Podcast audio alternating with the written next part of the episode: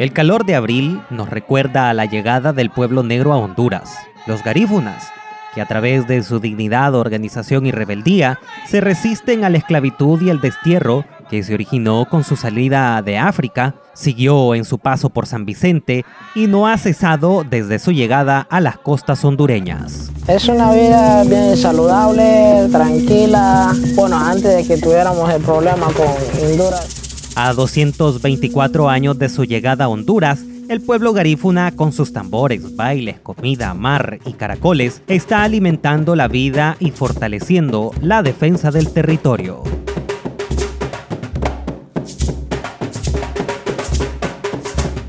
En Honduras, las comunidades garífunas, alrededor de 46 asentadas en la costa caribeña, cuentan con títulos de propiedad colectivos o comunitarios, que según ley no permiten la compraventa.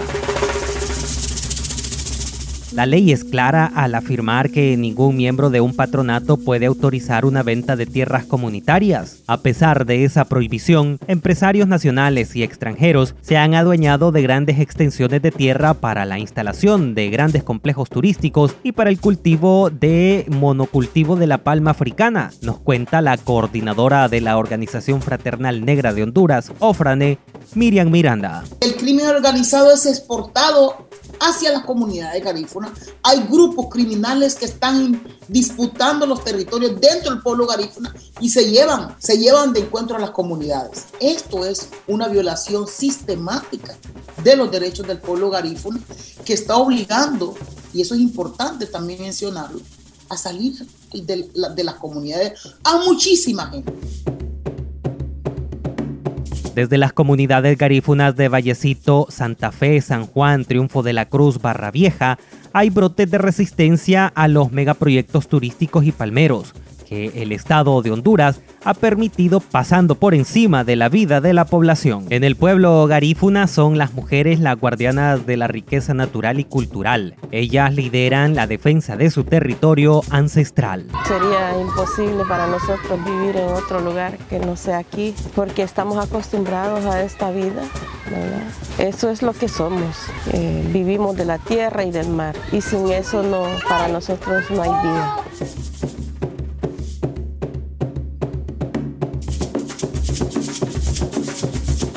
En Honduras existen enormes presiones territoriales sobre la costa garífuna, siendo la bahía de Tela en Atlántida y Trujillo en Colón las más apetecidas por empresarios extranjeros que con la ayuda de empresarios y políticos hondureños se están apoderando de las playas y humedales para la construcción de emporios turísticos. Empresarios, políticos, el mismo Estado con su política de desarrollo del turismo porque ellos pretenden hacer megaproyectos turísticos dentro de la comunidad por encima de la vida de nosotros que hemos vivido aquí ancestralmente.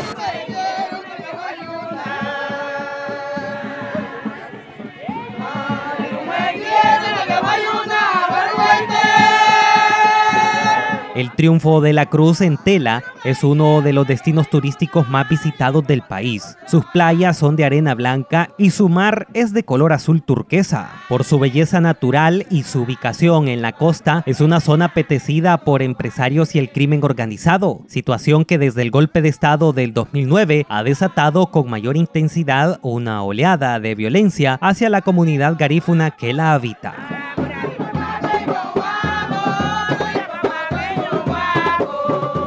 En las comunidades garífunas la persecución ha llegado al límite que a cuatro de sus líderes, incluido el expresidente del patronato Albert Snyder Centeno, fueron desaparecidos forzosamente por desconocidos que asaltaron sus viviendas con vestimenta policial en julio del 2020, cuando el país era regido por estrictas medidas de circulación producto de la pandemia de la COVID-19.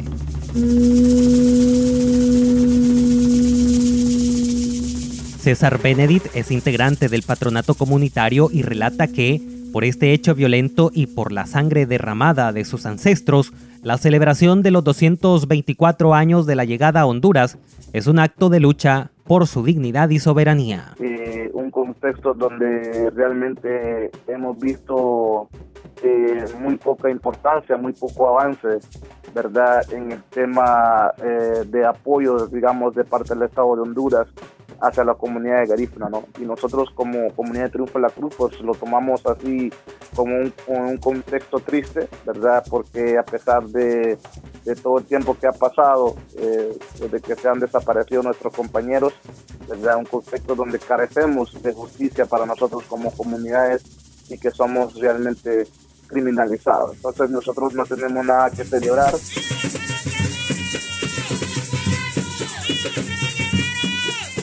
Ni el gobierno ni las autoridades gubernamentales o, policiales de Honduras se han pronunciado, al menos con nosotros como familias no nos han, no nos han dado ningún tipo de información respecto al caso.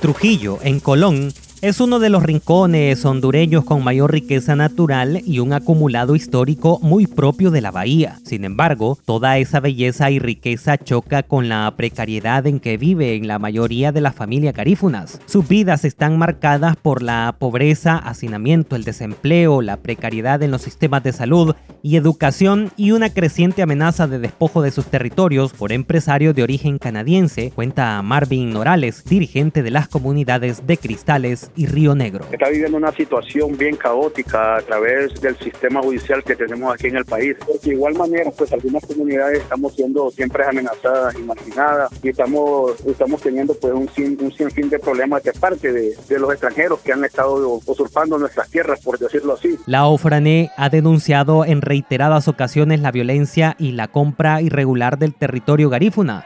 Esas denuncias provocaron que en el 2015 la Corte Interamericana de Derechos Humanos encontrara al Estado de Honduras internacionalmente culpable por la violación a varios derechos de las comunidades garífunas de Punta Piedra y Triunfo de la Cruz. Ante esa creciente presión que hay disputa territorial, porque realmente hay una disputa en los territorios, los grupos de poder económico que se quieren apoderar de todo lo poco que queda, y por otro lado las comunidades. Sin embargo, a más de cinco años, el Estado sigue incumpliendo, dice Jenny Herrera, presidenta del Comité para el Cumplimiento de la Sentencia. En sus puntos resolutivos es bien claro, porque dice que el Estado de Honduras debe de marcar las tierras las cuales han sido otorgadas colectivo a la comunidad de triunfo de la Cruz. Y eso está escrito que eso pues, debía haberlo hecho el Estado los dos primeros años. Hay incumplimiento de la sentencia, no hay voluntad política del Estado para cumplirla.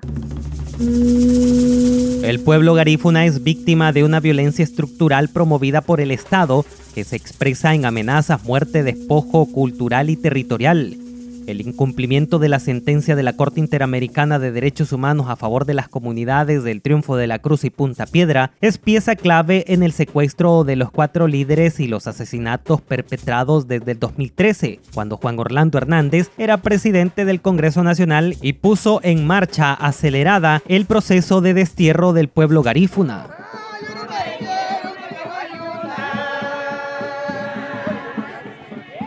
A 224 años de su llegada y con la fuerza de Satuyé, Barauda y todos sus ancestros, el pueblo garífuna sigue siendo el guardián y el heredero ancestral de las costas hondureñas. Un pueblo organizado y en movimiento que desafía el viento y la tempestad del mar, así como desafía las políticas impuestas por el sistema capitalista y patriarcal.